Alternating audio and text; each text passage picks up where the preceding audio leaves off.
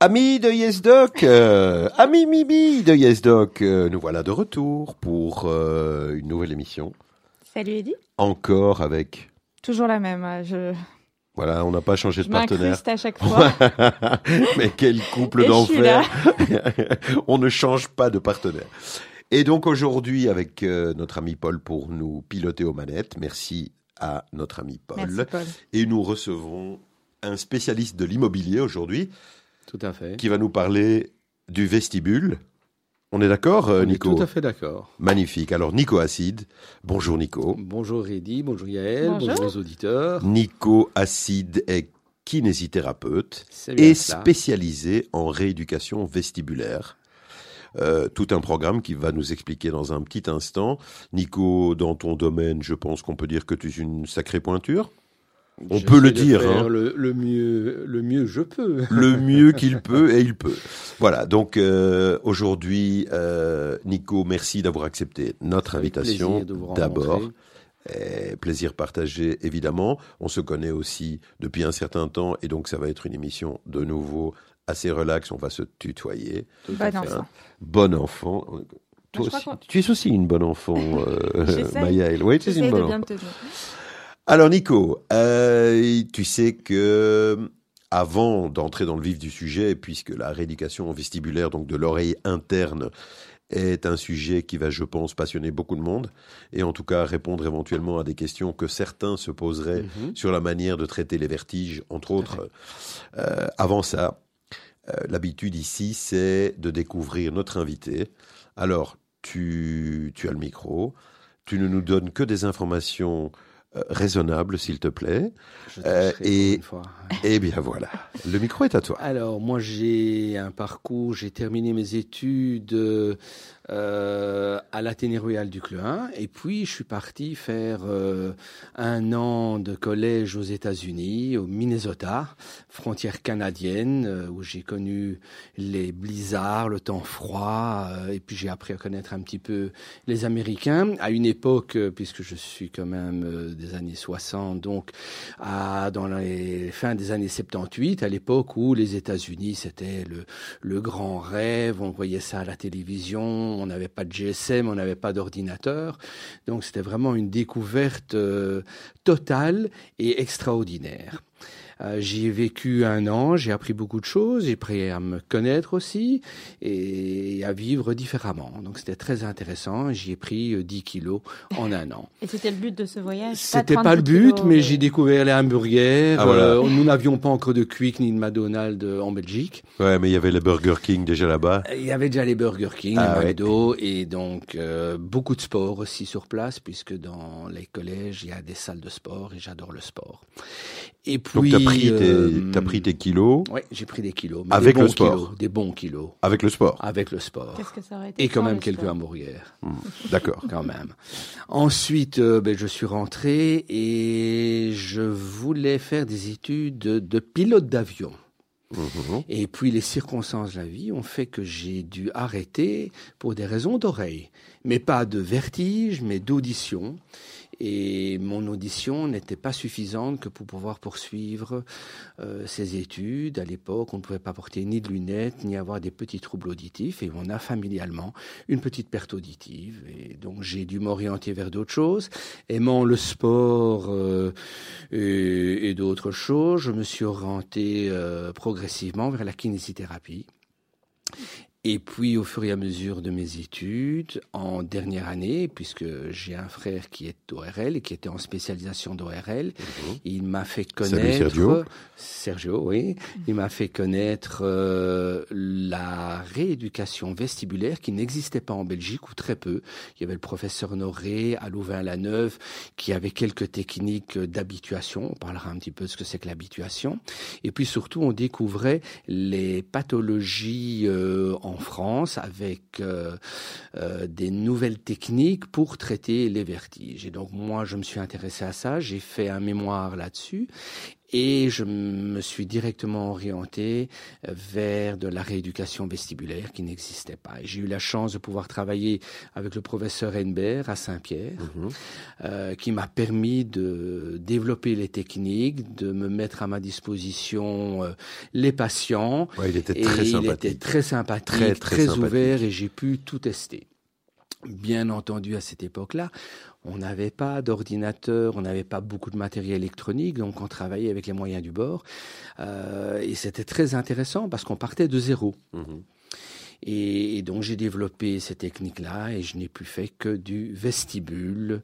Et je vous parlerai un petit peu des différentes pathologies, de l'évolution des pathologies euh, au fur et à mesure du temps et au fur et à mesure des connaissances. Alors tu pratiques euh, chez toi?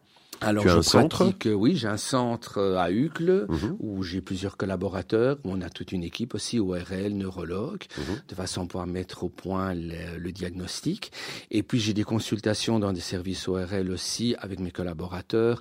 À Delta, on a une consultation, euh, chez Recabrin aussi. Mhm. Et puis on a encore un ou deux cabinets euh, privés à Waterloo et à Woluwe. Et toi, tu tournes dans tous ces Alors, Moi, je cabinets tourne dans les différents cabinets, mais essentiellement maintenant à Uccle, Waterloo et Brennes, Ok, très bien.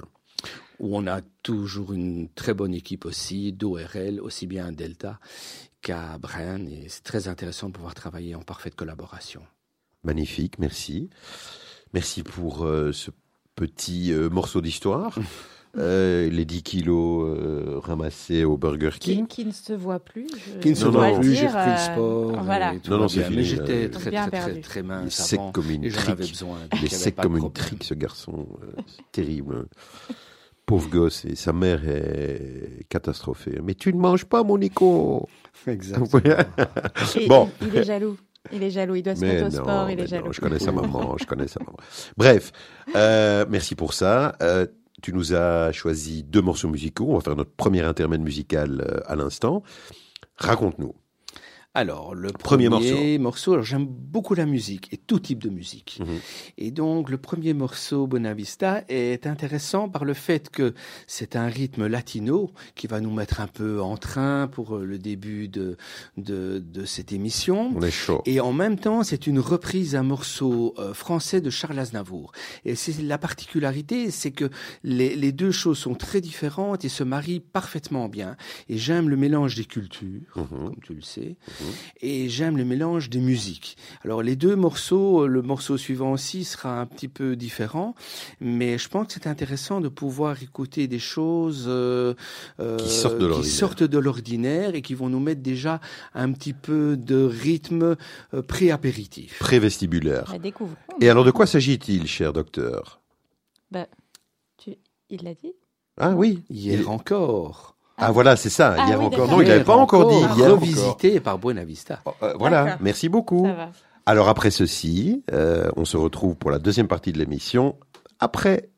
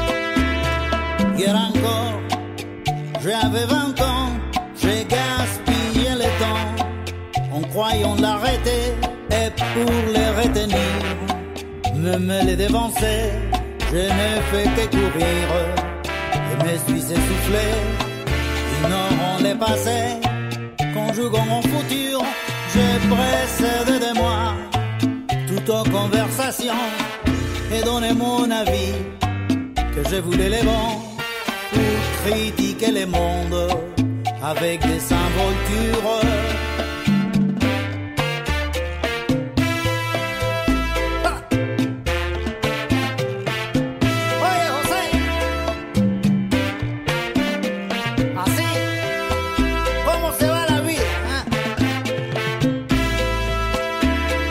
Hier encore, j'avais 20 ans, mais j'ai perdu mon temps à faire des folies n'aimaient les offrants. Rien de vraiment précis que quelques rideaux francs et la peur de les nuits. Car mes amours sont mortes avant que d'exister. Mes amis sont partis et ne reviendront pas. Par ma photo, je fais les vides autour de moi. J'ai gâché ma vie et mes journées années.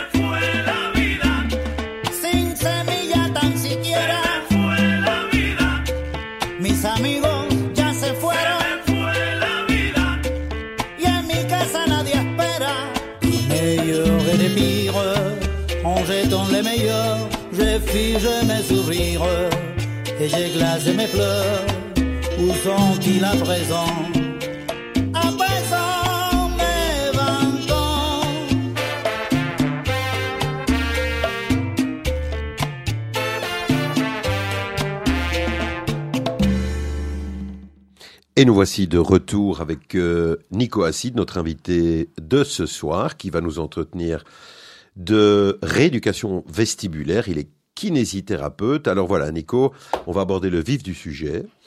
Euh, je propose qu'on fasse euh, dans l'ordre, si je peux me permettre. Ça veut dire d'abord les pathologies qui Attends. nécessitent. Avant de parler pathologie, on va peut-être expliquer comment est l'anatomie de l'oreille interne. Parce que sinon, Oula. on va rien comprendre. Oula. Alors, Alors ça, c'est en Si effet une bonne idée.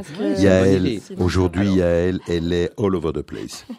L'oreille est composée de trois parties. On a l'oreille externe avec le pavillon, qui est la partie qu'on voit à l'extérieur, et le conduit auditif externe, qui va jusqu'à la membrane du tympan. Cette partie permet de recevoir les sons et la transférer dans l'oreille moyenne par la chaîne des osselets, marteau enclume étrier, Mhm. et puis dans l'oreille interne au niveau de la cochlée.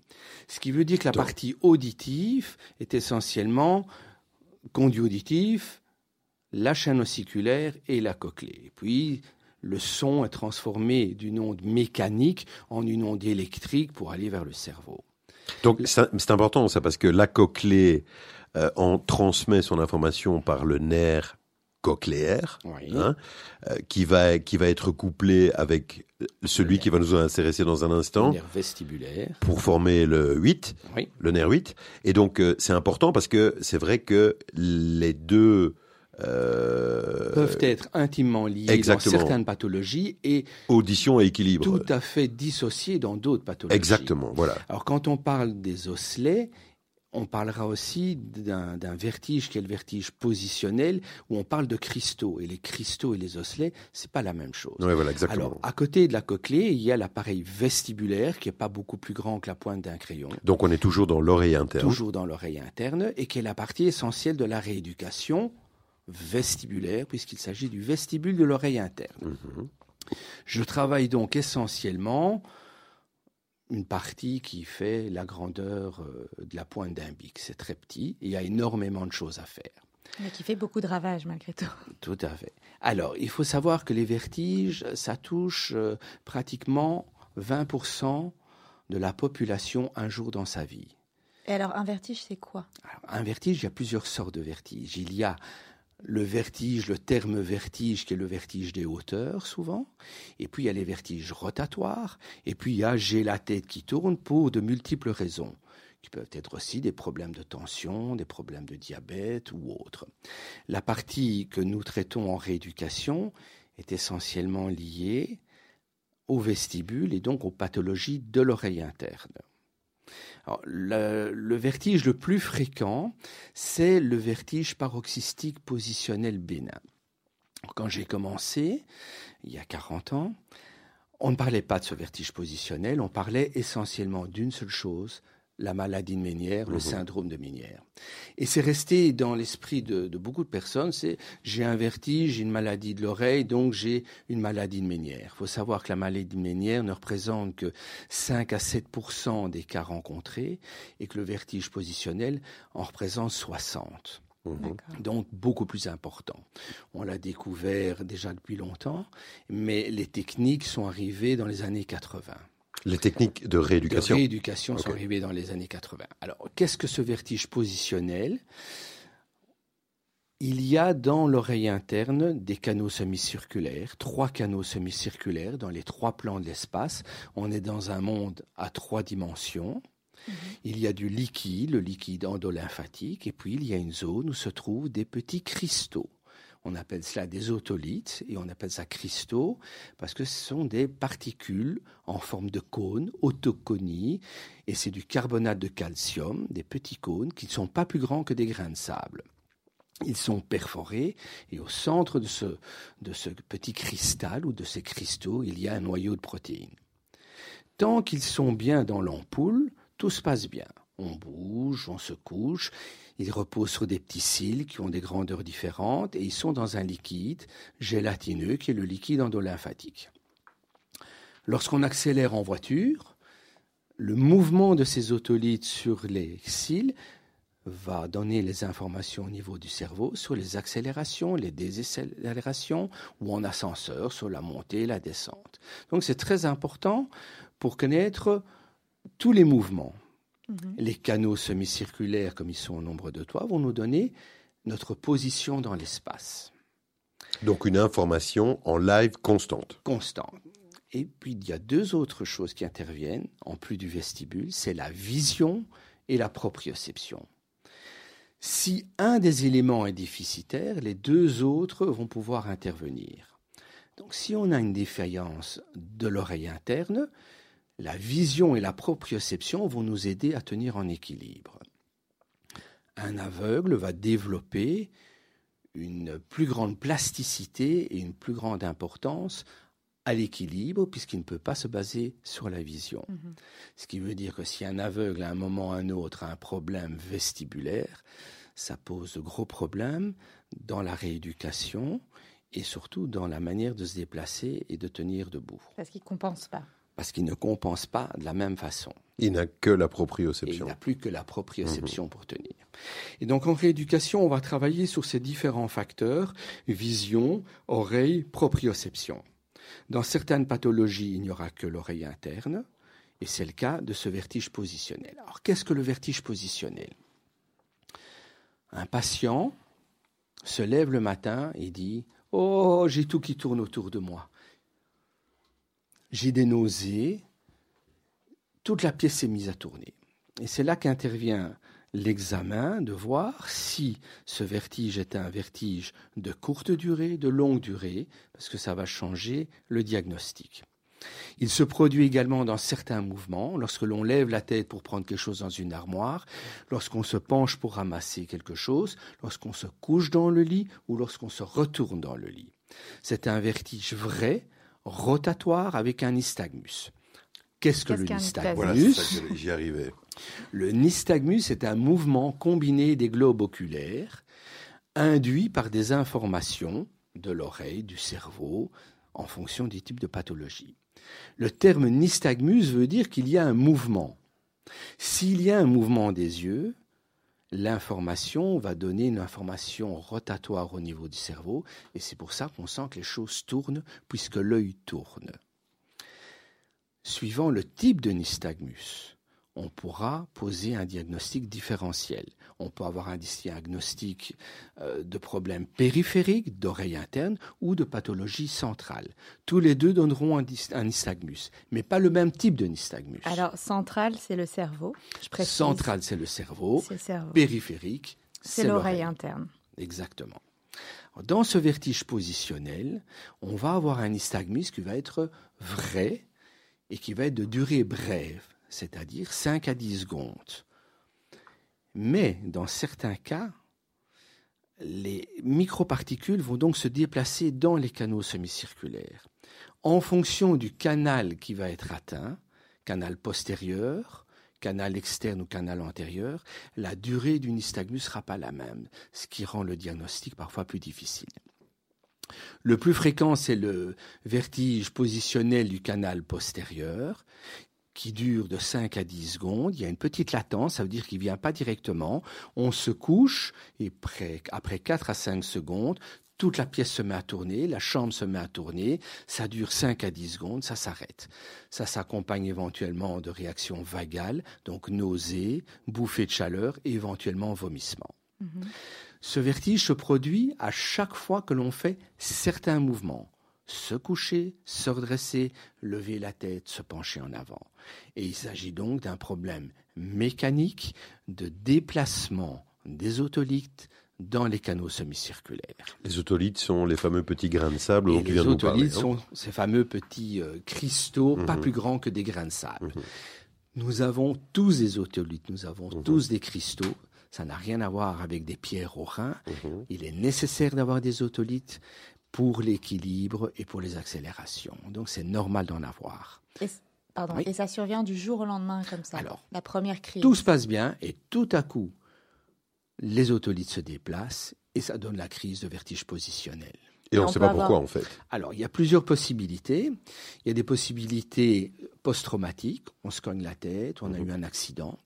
Mais il suffit parfois de, de, de mouvements faibles, de se cogner, d'avoir fait une chute quelques semaines ou quelques mois avant on a légèrement affaibli l'oreille, on, on fait dix mille fois un mouvement de retourner dans le lit, rien ne se passe, et puis un jour, les hôteliers trouvent le bon petit chemin pour sortir dans le canal, et c'est à ce moment-là que la crise se déclenche. Et ça n'intéresse qu'une oreille ou les deux oreilles? Ça peut toucher une oreille, ça peut toucher les deux oreilles, ça peut toucher un canal ou ça peut toucher différents canaux, puisqu'il y a trois canaux. Et comment on fera le diagnostic différentiel avec des épreuves, manœuvres dites d'Olpac. On va coucher le patient avec la tête tournée dans un sens et on lui met ce qu'on appelle des caméras VNS, de la vidéonystagmographie. Donc le patient est dans le noir. Il a des caméras infrarouges qui nous permettent de voir en grand le mouvement de l'œil et donc le nystagmus. Si le nystagmus est rotatoire, horizonto-rotatoire, on sera dans des pathologies de type périphérique d'oreille interne. Puis si on a un nystagmus qui est plutôt vertical, supérieur, inférieur, on sera parfois dans des pathologies de type central du cerveau. Donc c'est important de pouvoir visualiser mhm. les choses. Dans un canal semi-circulaire postérieur, par exemple, le nystagmus va avoir une composante horizonto-rotatoire. Dans un canal externe, qui est un autre plan, il va avoir une composante euh, horizontale pure. Ce qui va différencier les canaux et différencier le traitement. D'accord. Alors, il est très fréquent et souvent on l'a au réveil parce que ça se produit la nuit, parce qu'on s'est retourné dans le lit, les particules se sont déplacées dans le canal et au petit matin, en allant à la toilette, on se sent instable, on se recouche dans le lit, tout se met à tourner. Première réaction du patient, c'est de dire oh ben, je dois avoir une chute de tension, c'est la nuit, euh, je me suis couché trop vite, je me suis levé trop vite. Le patient souvent se réendort et puis quand il se lève au petit matin, même chose, au moment du lever, la tête se met à tourner, 5 à 10 secondes, petite réaction vagale, il dit, oh, mais que se passe-t-il? Peut-être que je dois manger. Et puis chaque fois qu'il fait certains mouvements, le, vertige se produit. Il va voir son médecin traitant et il faut voir le médecin traitant pour pouvoir établir le diagnostic. Et c'est là qu'on s'aperçoit que ce n'est pas un problème de tension, mais bien un problème d'oreille interne. Comme c'est un problème mécanique, ben, il va falloir agir mécaniquement pour repositionner les particules dans la bonne zone de l'oreille. Et là, on a plusieurs possibilités. On va adapter le traitement en fonction du canal, par des manœuvres de bascule, par des manœuvres de rotation sur la table d'examen. Et on dispose également au cabinet d'un fauteuil qui peut tourner à 360 degrés dans Oui. tous les plans. C'est le grand 8, quoi. Et donc, on va repositionner les particules suivant l'anatomie de l'oreille interne, de façon à guérir la pathologie. Alors, ce sont des pathologies qui peuvent être récidivantes, puisque c'est un problème mécanique, on agit mécaniquement. Et comme c'est mécanique, eh bien, c'est comme une entorse, ça peut se reproduire. Alors, question. Euh, donc, c'est bien clair, ces petits otolithes sont à la base de ces. euh, Enfin, le déplacement de ces otolithes euh, est à la base de, de- du vertige. ouais. Une fois que tu commences à traiter, donc par des manœuvres positionnelles, De repositionnement, oui. exactement. Combien de temps ça dure, ça? Je veux dire, c'est une séance de combien Alors, de temps? Deux, trois, dix? Tout à fait. Suivant le nombre, suivant le, le- le canal atteint, le canal postérieur est le plus fréquent. Et je dirais que généralement, on parle de une à trois séances. Mhm. On reste des êtres humains. Ça dépend parfois de l'âge du patient, puisque ça peut se produire à n'importe quel âge, aussi bien chez des jeunes. La majorité, c'est à partir de 60 ans, mais aussi chez des personnes plus âgées. Et donc, la manipulation est parfois plus délicate. On ne peut pas le faire de la même façon. Et donc, je dirais que parfois, il faut quelques séances supplémentaires, mais généralement, une, deux, trois séances sont suffisantes que pour repositionner euh, ces otolithes. Alors, on fait un premier traitement. On laisse une semaine de répit et on revoit le patient après 8 jours et on voit 8 à 15 jours et puis on voit s'il y a encore un nystagmus et s'il y a encore des problèmes au niveau des otolithes. Alors parfois, comme on l'a dit, il y a des, des canaux mixtes, donc un canal postérieur et un canal externe et on devra lors d'une deuxième séance travailler différemment pour éliminer les particules qui sont dans un autre canal. Mhm. Ou on peut avoir les deux oreilles qui sont atteintes, travailler d'abord une oreille et puis travailler la deuxième oreille. Dans le cadre des canaux externes, on a un nystagmus qui est plus long, avec un vertige qui est plus long, qui peut durer de une à deux minutes et qui demande parfois une ou deux séances supplémentaires. Mais généralement, ce sont des traitements très rapides, très efficaces. Et c'est spectaculaire parce que le patient vient, il a son problème de vertige, on le manipule. Ce ne sont pas des manipulations ostéopathiques, il n'y a pas de craquement. Ce sont des prises de position où on bascule sur la table d'examen, où on fait des mouvements de rotation sur la table d'examen ou dans le fauteuil pour les repositionner. Et il va y avoir une réaction très importante qui nous montre qu'on a bien repositionné les, les particules. Et généralement, pendant deux à trois jours après le traitement, le patient est encore instable. Et au bout du quatrième, cinquième jour, les choses vont beaucoup mieux. Après huit jours, le patient euh, ne ressent plus de vertige. C'est quoi la réaction très importante Mhm. que les patients vont avoir Alors, après quand la- on repositionne les particules, il y a un gros nystagmus, donc il y a une grosse sensation de vertige, comme si on vous mettait dans une machine à laver qui tourne à toute vitesse. Ah, Et les gens se sentent mal. Et les gens se sentent mal avec des nausées Et il vaut mieux parfois des vomissements. il vaut mieux changer dans ton truc. euh, c'est Très souvent, oui. Chouette Donc on job. est équipé de Très bassins riniformes et, magnifique. et d'antimimidés. Est-ce qu'il y a moyen de prévenir les crises? Non, Donc pas pour ça en tout pas cas. du tout. Bah non. D'accord. Mais et à part le contexte traumatique, Alors, il peut y avoir des causes virales et puis il y a des Mhm. causes qu'on ne connaît pas toujours très bien. Euh, tout à coup, ça se déclenche. On parle souvent de traumatisme parce qu'on est tous soumis à des chocs. On est secoué en voiture, euh, on se cogne la tête contre un chambranle de porte, Mhm. on se cogne la tête contre une armoire. Et tous ces petits chocs répétés peuvent affaiblir l'oreille Mhm. et créer le déclenchement un jour ou l'autre de ce vertige. Alors on peut faire dix mille fois un mouvement rotatoire dans le lit, rien ne se passe, et puis un jour, les particules ont trouvé le bon petit chemin et se déplacent et le vertige est là. Mhm. Donc ça, c'était le vertige positionnel. C'est le vertige Paroxystique. positionnel, paroxystique positionnel bénin, Ouais. VPPB. Qui est le vertige le plus fréquent. Le plus fréquent et qui se soigne très bien et très rapidement. Alors, pour les personnes âgées, c'est très intéressant parce que parfois la personne âgée ne se couche plus tout à fait dans le lit, dort avec plusieurs oreillers et elle décrit plutôt une instabilité. Il est toujours très important de vérifier chez la personne âgée dans la mesure du possible s'il n'y a pas d'abord un vertige positionnel parce qu'elle va affecter la marche et la stabilité. Même les patients plus jeunes disent que lorsqu'ils ont ce problème, ils ont l'impression de marcher sur de l'ouate et de tituber. Pourquoi? Parce que les otolithes captent aussi les informations venant des pieds. Mhm. Et c'est par ce biais-là qu'on sait si on marche sur du, du tapis, sur de l'herbe. Et donc, toutes les informations proprioceptives remontent de la même façon. C'est pour ça que lorsqu'on a un problème d'oreille interne, on peut avoir cette sensation de flotter. Euh, ça, donc ça, c'est le vertige le plus important. C'est le vertige le plus fréquent et le plus important. Et maintenant, la maladie de Ménière, du coup, dont on parle beaucoup. La maladie Ménière dont on parlait beaucoup, qui a été décrite par Prosper Ménière euh, en 1890. Prosper? Prosper Ménière. Attends, attends, attends. Prosper? Youp la boum. S'il te plaît, hein, j'attendais quand même. Oui, je l'attendais. Hein. C'est une pathologie qui va donner euh, des épisodes de crise de vertige rotatoire de quelques minutes à quelques heures, avec la- une plénitude d'oreille, c'est-à-dire que la crise commence par la sensation, un petit peu comme quand on écoute la mer dans un coquillage, hein, une sensation de, de petits bruits. Donc Puis on, il voit va y avoir- on voit la crise arriver, du coup. Puis il va y avoir déclenchement de la crise de vertige rotatoire.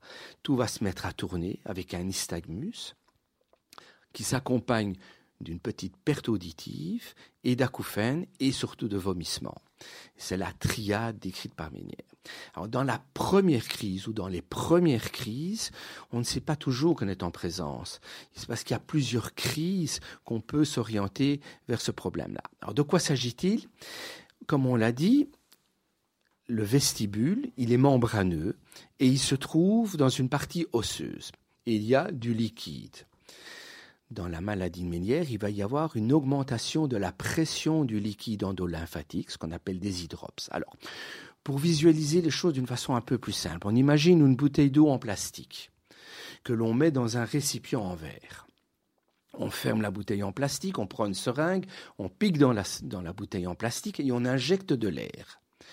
Au début, le plastique va pouvoir gonfler et la pression va donc aller vers l'extérieur. Et puis à un moment, cette pression, elle ne peut plus aller à l'extérieur puisqu'on est dans un récipient euh, Oui, dur dur. qui est la partie osseuse.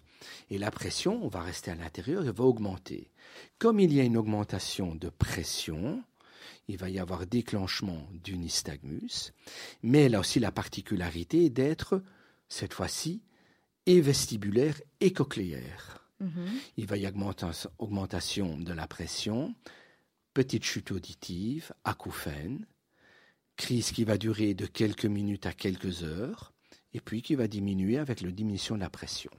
Et la diminution de la pression se fait comment? Elle se fait spontanément dans les premières crises, puisqu'on ne sait pas très bien ce qui s'y passe. Et on ne connaît pas toutes les causes d'apparition. mais, mais celle qu'on connaît, ça... Alors, on en connaît plusieurs. On sait que ça arrive plus fréquemment lors de périodes de stress, de fatigue, chez les patients plus anxieux. Et puis, il y a des facteurs alimentaires qui peuvent intervenir aussi. C'est pour ça qu'on demande à ces patients de De ne pas manger de sol. pas manger de sel, De sol. de sol, Hein de sel. La sol, Ménière. Non Là, j'ai du mal à dessus. Oui. D'éviter le café en trop grande quantité, le chocolat, les épices et l'alcool. D'accord. puisque l'alcool va dans le sang, Ouais, le sang va dans l'oreille. Alors, petite anecdote, lorsqu'on boit un verre, Mhm. qu'on en boit deux, qu'on en boit trois, on commence à se ti- sentir un petit peu instable. Pourquoi? Parce que l'alcool n'a pas la même densité que le liquide endolymphatique. Et tout au début, lors des deux, trois premiers verres, l'alcool, la densité de l'alcool dans le liquide endolymphatique va justement agir sous les petites otolithes qu'on parlait là tout à l'heure et donner ce petit flottement. Si on continue à boire et qu'on se couche dans le lit, on a l'impression que tout tourne. Il y a un nystagmus qui est présent à cause de l'alcool sur les otolithes, réaction vagale avec vomissement, et puis progressivement avec l'élimination de l'alcool dans le sang, les choses reviennent à la normale. Une bonne Une cuite, sensation de vertige rotatoire, c'est la même chose, mais sans avoir bu. D'accord. Pourquoi Comment peut-on poser alors ce diagnostic de maladie de Ménière? Mais d'abord, souvent à la première crise, c'est difficile parce qu'une première crise de vertige rotatoire avec nystagmus et perte auditive, ça pourrait être une labyrinthite, une névrite vestibulaire, ça peut être différentes choses. C'est par le fait qu'il va y avoir des crises à répétition et surtout aussi le fait que la perte auditive va être sur les fréquences graves et va avoir une courbe auditive bien particulière qui est typique de la maladie de Ménière. Mhm. Alors, les crises, on peut en faire une isolée, puis avoir quelques petites crises, et puis ne plus en avoir pendant quelques semaines, quelques mois, quelques années, et puis ça se peut se redéclencher euh, euh, très longtemps après. Donc euh, le traitement, c'est quoi? C'est l'éviction de Non, non, le traitement va être un traitement médicamenteux ah à ce moment-là. On va devoir jouer sur différents facteurs. Traitement qui est parfois très difficile, parce que aussi chez des patients très anxieux. Mmh. Et l'anxiété va augmenter la pression du liquide dans lymphatique et donner plus de crises. Mmh. Alors on va jouer avec des médicaments euh, type bêta Parfois on donne euh, des diurétiques, mais on doit être très prudent parce que le diurétique peut agir sur la tension, créer des chutes de tension. Euh, il y a des médicaments à base d'urée aussi qui peuvent être donnés, mais qui peuvent avoir d'autres effets secondaires. Donc il est important d'avoir une bonne mise au point au niveau ORL, de ne pas prendre n'importe quoi et d'avoir un très bon suivi. Les crises euh, doivent être sous contrôle et c'est avec la répétition et la courbe auditive qu'on pourra euh, avoir un diagnostic précis. On n'en guérit pas, c'est une maladie chronique. On n'en guérit pas, mais on peut rester des années sans avoir aucune crise. D'accord. On ne connaît pas en fait bien les causes de ce vertige de Ménière. Toutes les causes. De ce euh, et c'est pour ça qu'on ne peut pas vraiment en guérir dans la mesure où, Tout à fait. comme on ne sait pas d'où ça vient, fatalement, on ne sait pas quand ça va s'arrêter. Tout à fait. Alors, tu avais abordé euh, le sujet des névrites euh, vestibulaire et labyrinthite. Ça aussi, c'est très intéressant. Tout à fait. On peut développer un peu ça Parce que le tableau clinique va parfois être le même, justement, qu'une maladie de Alors, qu'est-ce qu'une la différence entre une labyrinthite et un déficit névrite, c'est qu'il y aura dans un cas une atteinte auditive et dans l'autre uniquement une atteinte vestibulaire. Mhm. Donc dans la labyrinthite, il y a une atteinte brusque avec vertige rotatoire qui va durer à ce moment-là généralement quelques heures, voire quelques jours, mhm. avec présence de ce fameux nystagmus qui est le mouvement de l'œil. Comme l'œil bouge, tout est instable, on ne tient pas debout. Mm, c'est terrible, ça. Hein. Vomissement, mhm. et dans la labyrinthite, dans la labyrinthite, une perte auditive brusque. Mhm. Origine, virale, euh, allergique. Alors elle peut être virale, mais elle peut aussi être circulatoire. Aussi, oui. Et le diagnostic se fera aussi par la suite avec l'imagerie pour voir s'il y a eu une atteinte euh, circulatoire qui s'est produite. Mhm. C'est une crise où il faut euh, généralement aller euh, aux urgences parce qu'il faut d'abord couper les effets secondaires, les vomissements, parce qu'il y a des risques de déshydratation par les vomissements répétés.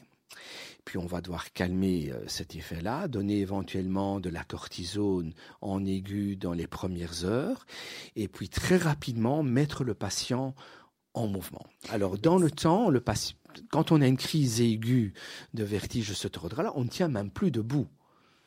Mm-hmm. Et la première chose aussi à faire, c'est de faire un diagnostic différentiel entre une atteinte périphérique ou une atteinte centrale, parce que un AVC peut donner les mêmes signes.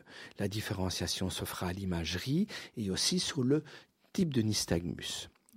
On aura un nystagmus harmonieux dans une pathologie périphérique, qui battra dans le sens d'une oreille avec une rotation qui sera dans un sens euh, opposé, qui permettra déjà de voir ce qu'il en est.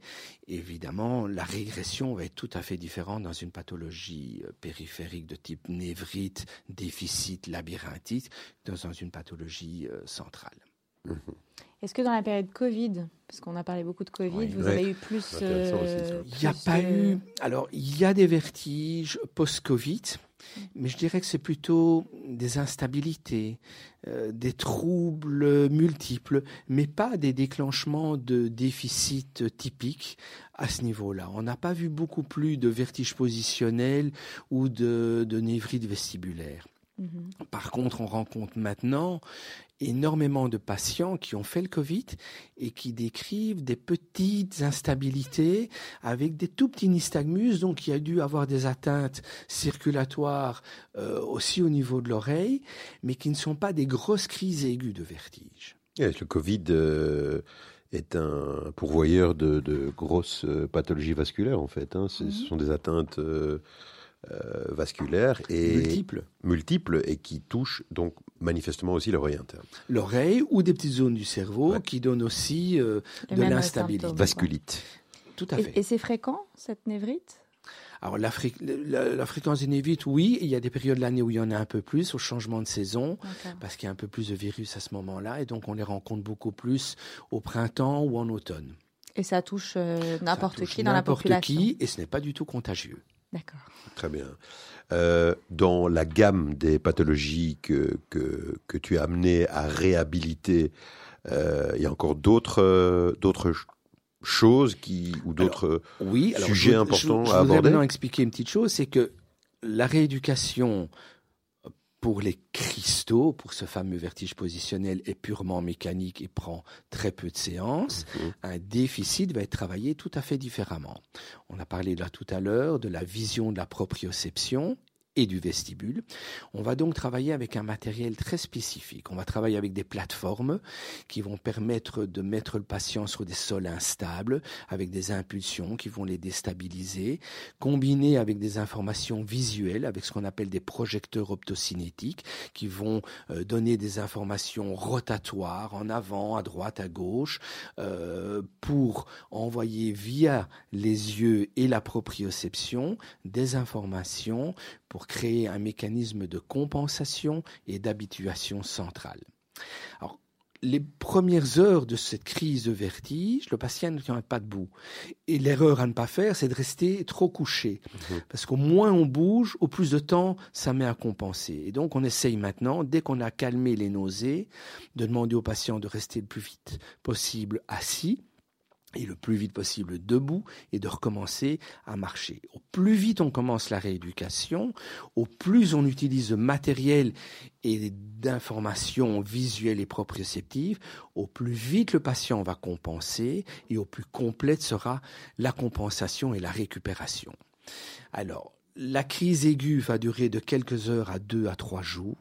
On commence la rééducation vraiment aux limites encore des vomissements et en commençant très rapidement par deux ou trois séances par semaine, généralement en quelques séances, moins de dix séances, le patient a récupéré son, équilibre. Donc de nouveau, ce ne sont pas des, rééducations qui durent très longtemps, mais elles doivent être précoces et le plus complète possible, ce qui veut dire que ça demande beaucoup de matériel très spécifique. On utilise aussi maintenant des masques de réalité virtuelle, mhm. on utilise des fauteuils rotatoires euh, et on doit adapter le traitement. Ce qui veut dire qu'un patient qui a un déficit, ça ne sert à rien de le secouer, de le basculer c'est pas un problème autolytique.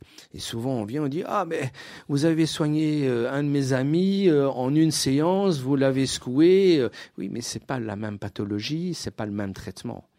Donc il faut toujours faire un examen très précis. On a également chez nous des, des plateformes de posturographie qui permettent d'analyser l'équilibre, de l'enregistrer et de voir où se situent les déficits. Et on travaille toujours en pleine collaboration avec les ORL, bien entendu. Et les, neurologues? évidemment. Et les neurologues dans certains cas, mais d'abord l'ORL, et puis avis neurologique si nécessaire. Mhm.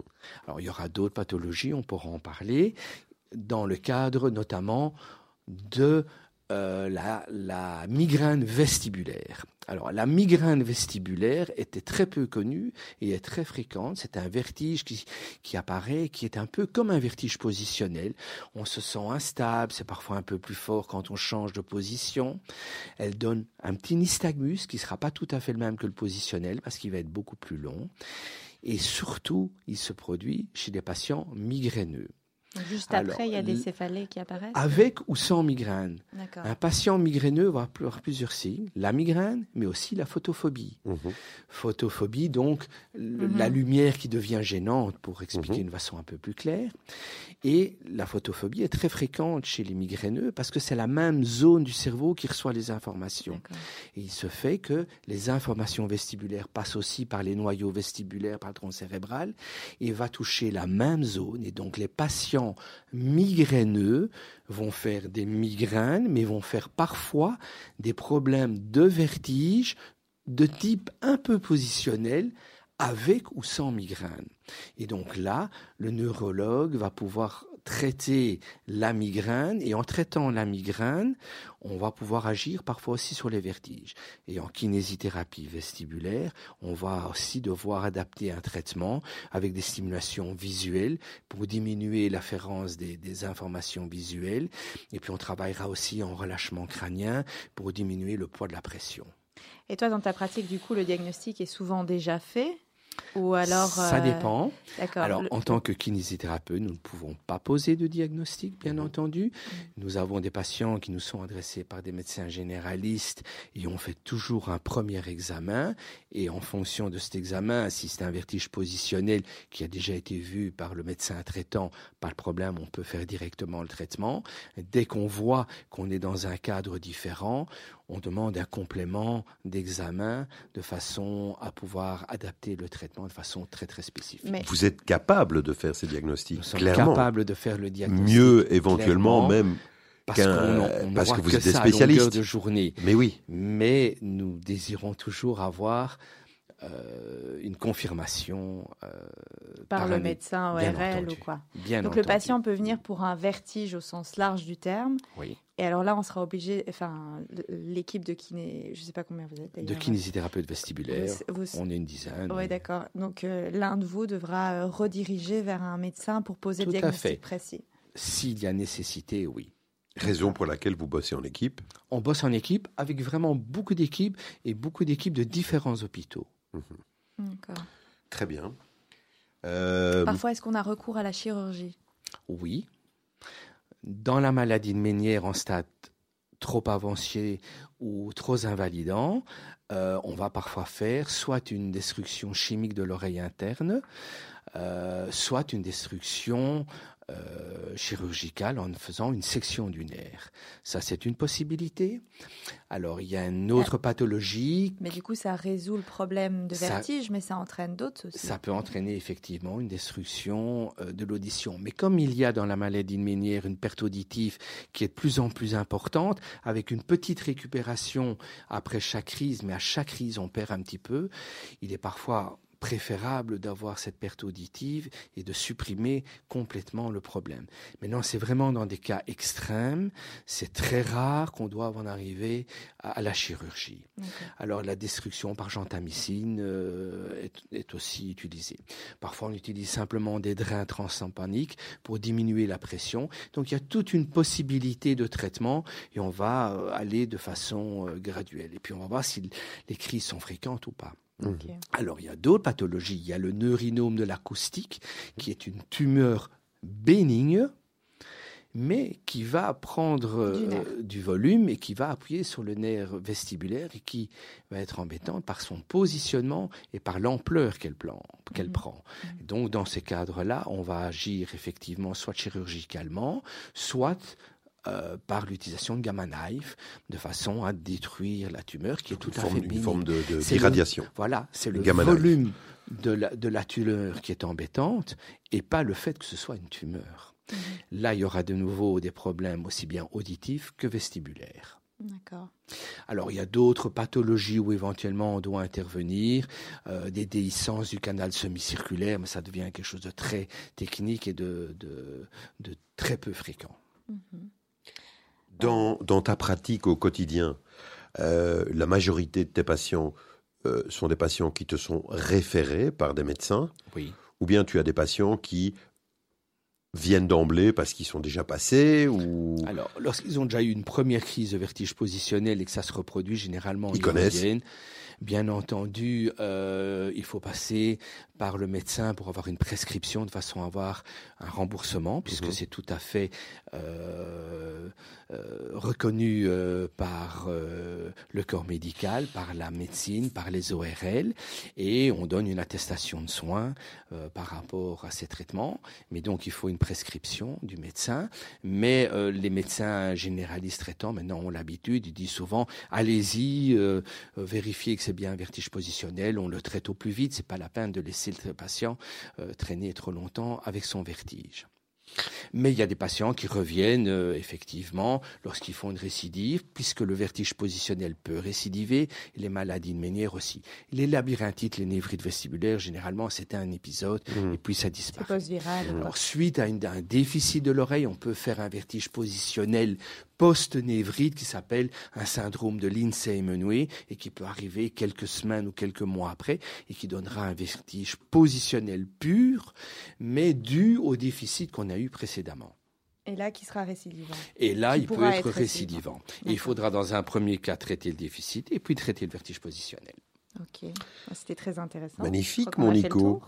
Je crois qu'on a fait le tour du Un sujet. bon tour, en tout cas. On a fait un très bon tour du sujet. Sujet Tu as très été vaste, très, compliqué. Vaste, mais tu as bien synthétisé ça. Euh, je pense que c'était assez clair pour nos multiples, nombreux auditeurs et amis. J'espère que vous retiendrez le nom de notre camarade Nico, euh, qui a son cabinet. euh, il a son ton cabinet principal est avenue de Fray, c'est ça. hein? C'est bien cela. et, euh, et puis tu as les, spi- les spin-offs là qui sont distribués à gauche fait, et à droite. Tout quoi. à fait. Mais en s'adressant à, à des services ORL, vous pourrez être référé vers le, le kiné vestibulaire de référence sans Parfait. aucun problème. Qui a été formé. Qui a été formé par une, maintenant il y a des formations euh, en Belgique ou en France euh, qui permettent euh, et toi d'avoir. euh, moi je ne m'en occupe plus maintenant. Tu formes. mais il- Tu as formé. Il y a des formations qui se font. Tout Très à bien. fait. Merci beaucoup, Nico. Merci beaucoup.